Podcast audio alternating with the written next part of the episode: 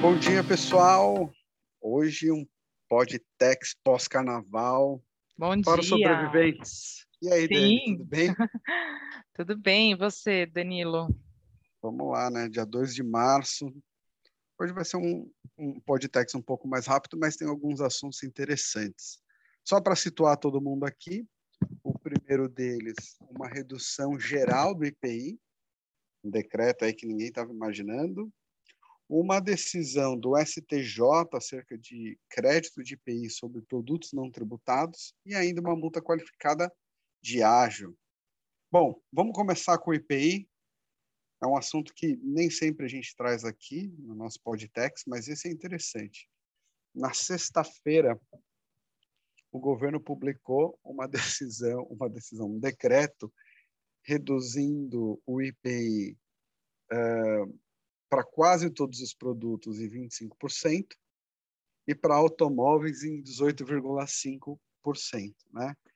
Então foi uma bela redução. Não sei se é o momento, eu não quero entrar aqui na se deveria ou não, mas é um ano de eleição, então você acaba tendo uma conotação um pouco eleitoreira, mas fato é que tem uma redução.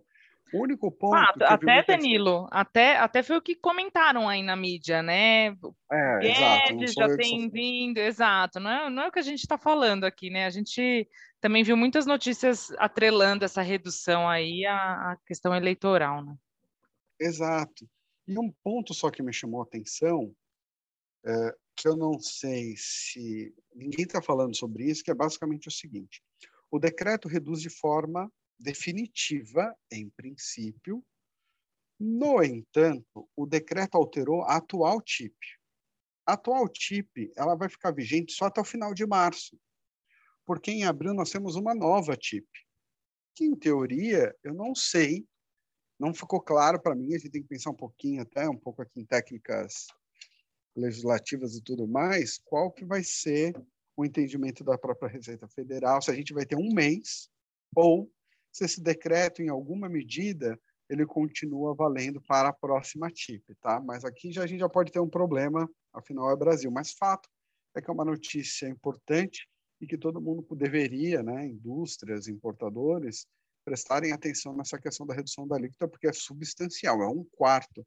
Você pensa num produto, tem produtos que têm um, um alíquota de PI alta, né, 30%, tem até mais 50%, mas você pega um produto desse de 30% ou de 20%, é um quarto, você está falando de 5%, de repente, de IPI que foi reduzido. É interessante.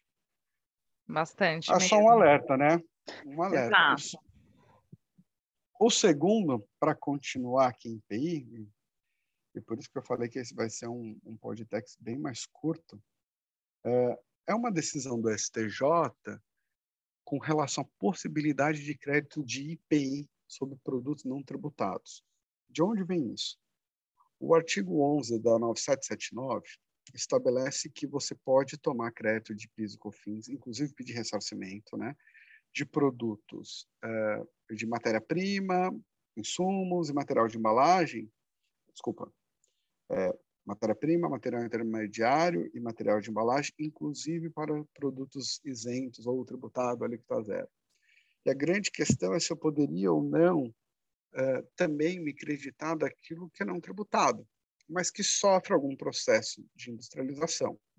Né?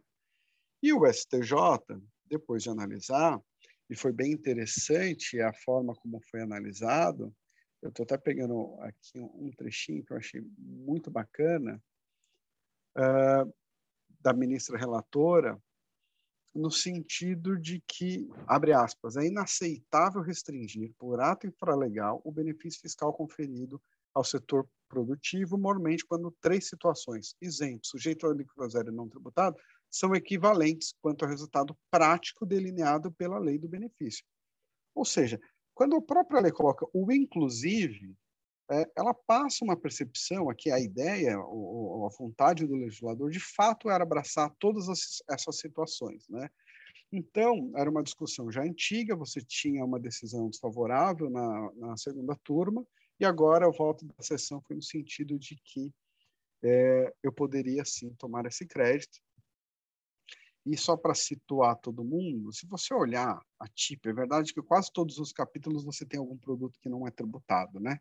Mas só para dar um pouco de cor aqui, alguns exemplos, você tem derivados de petróleo, você tem produtos da indústria têxtil, alguns químicos, fertilizantes e, enfim, uma série de outros setores que você acaba não tributando, uh, mas que, de novo, tem o mesmo efeito de prático de uma alíquota zero, tem o mesmo efeito de uma isenção. Claro que são juridicamente institutos completamente distintos. Uma alíquota zero, você matou o critério quantitativo. Uma isenção, nós estamos falando de um benefício, né? Uma não tributação, é completamente diferente. Mas fato que a intenção do legislador para esse caso foi beneficiar setores que não tributavam por alguma razão isso. Então foi uma decisão que veio a calhar e que veio muito naquilo que esperava o mercado. Chega de PI, Dani?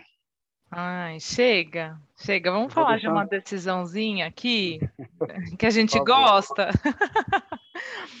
é, o tema ágil é um tema que a gente gosta de acompanhar, né? Por mais que a gente é, a gente tem diversas decisões aí sendo emanadas é, pelo CARF, pela Câmara Superior, e é um tema que é, ainda que a gente esteja falando de alguma operação que ocorreu antes da 12973, né? Porque afinal, as operações que aconteceram depois ainda, a gente tem poucos precedentes ainda, né, em, em âmbito administrativo, então é, a gente acompanha sobre esses dois aspectos, né? Operações que aconteceram anteriormente à Lei 12973, operações que aconteceram posteriormente. Essa aqui ainda é uma operação que aconteceu antes das alterações da 12973, mas é uma decisão que foi publicada recentemente, então a gente gosta de trazer o alerta aqui, apesar de ser né, relacionado especificamente à multa qualificada, é uma decisão em sede de Câmara Superior de, dos Recursos Fiscais, ou seja, da Câmara Superior do CARF, traz algumas definições, são importantes para o nosso dia a dia aqui do, né, dos tributaristas, definições de simulação, de fraude, um posicionamento mais técnico sobre alguns conceitos, propósito negocial. É, então é um tema é, e é uma decisão que, além de ter sido favorável ao contribuinte, já vou explicar rapidamente, é, traz alguns conceitos interessantes, né? E, e de certa forma o voto vencedor às vezes traz até coisas que nós gostamos de falar como advogado, do tipo propósito negocial, gente. É um conceito importado, a gente, a gente dá a devida importância, mas é, é, é, um tema ainda assim, não importa, pelo menos a minha opinião, gente, não importa o quanto falem de propósito negocial, planejamento tributário é algo que precisa estar em constante evolução, principalmente com a legislação brasileira que a gente tem hoje, né? Sobre simulação, fraude, é, planejamentos que sejam listos, ilícitos, evasão fiscal. Então, é um tema muito interessante. Toda decisão que sai é legal que a gente extraia aí alguns conceitos, e essa a gente chama atenção para isso, tá? É, o caso o, o, caso é anterior, né? Como, como eu mencionei, é anterior a 12973, e, é, e fala do propósito negocial da operação pela utilização de uma empresa veículo, né? Pela, pela utilização do ágio e a utilização de uma empresa veículo. Foi glosado o ágio e foi aplicada uma multa de 150%, a famosa multa qualificada. Uhum.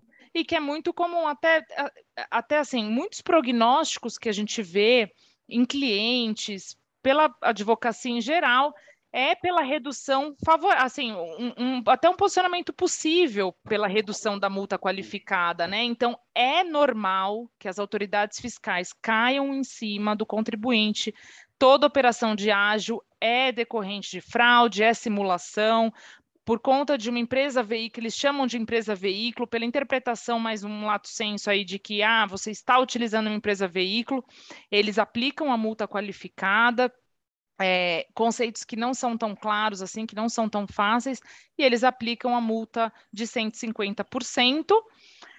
E os advogados, obviamente, os contribuintes, eles atuam para que essa multa seja reduzida. Se você vai manter a glosa do ágio, então que reduza a multa, porque não estamos falando de simulação, de fraude, de negócios Sim. ilícitos, né? Então, esse é um famoso caso que vai nessa linha. E a decisão do, da Câmara Superior, ela fala é, ela, ela, ela reduz a multa, né? Então já, já vinha a decisão lá da, do CARF e ela mantém a redução, dizendo é, não estamos falando aqui de uma fraude, de algum, de uma simulação, de alguma, de algum evento ilícito, né? Uhum. A utilização da empresa veículo, ela não necessariamente, ela não traz essa uma, uma, uma operação fraudulenta. Então, não estamos aqui diante de uma multa qualificada e ela reduz a multa para 75%, tá?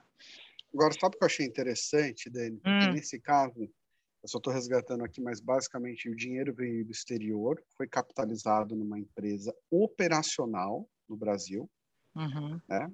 Era uma empresa operacional que, por sua vez, capitalizou né, a empresa veículo. Essa empresa veículo adquiriu a Target e incorporou, ou seja, tinha a empresa no exterior, a operacional no Brasil, a empresa veículo e a Target. E a Target, na verdade, é, salvo engano, que incorpora veículo e começa a amortizar o próprio ágio. O próprio ágio não, o ágio. E um dos argumentos dessa falou, olha, na verdade, a, a Target é a sobrevivente, a empresa veículo foi colocada aqui só para o aproveitamento desse ágio, tanto é que a veículo deixou de existir tudo mais. Agora, é muito, é muito interessante essa perspectiva do dinheiro ter vindo lá de fora também, né? É isso, porque aí dois pontos. E, e, e um dos conselheiros coloca isso, fala, olha, se eu fosse seguir esse raciocínio, porque o que, que, a, o que, que a fiscalização coloca? Olha, na verdade, é, se a operacional tivesse comprado, que recebeu o dinheiro, ok. E para mim é um contrassenso, porque e teve um conselheiro que observou isso muito bem, porque falou, olha, desculpa, por que, que eu teria que fazer isso? Né? Qual o racional por trás para você justificar que eu precisaria considerar aquela? Porque se eu fosse seguir, então, o dinheiro, então, se o dinheiro veio lá de fora, eu nem poderia, então, porque adquirente real é a empresa de fora, não faz sentido. É, outra, o que me impede de eu alocar o risco dentro de uma empresa nova? Agora, poxa, nesse caso a gente já tinha uma operação no Brasil, para mim não faz o menor sentido. Eu já tenho uma operação aqui. É uma decisão minha de gerenciar riscos em empresas distintas. Então, não faz o menor sentido. Mas fato que a decisão foi favorável e ótimo. Mas é Exato. isso. Boa, bons comentários, Danilo. Obrigada aí. Dani, falei que ia ser rápido. Exato. Afinal, pós-carnaval aqui, é, bom revê-la. Muito bom, bom Danilo. Exato. Para semana que vem, começa amanhã, mas semana que vem começa o ano no Brasil, né? Todos dizem, nosso ano fiscal também, né? Começou agora. Exato. Ano fiscal, ano novo. Bom retorno aí do feriado a todos e até a próxima. Até. Até, beijão.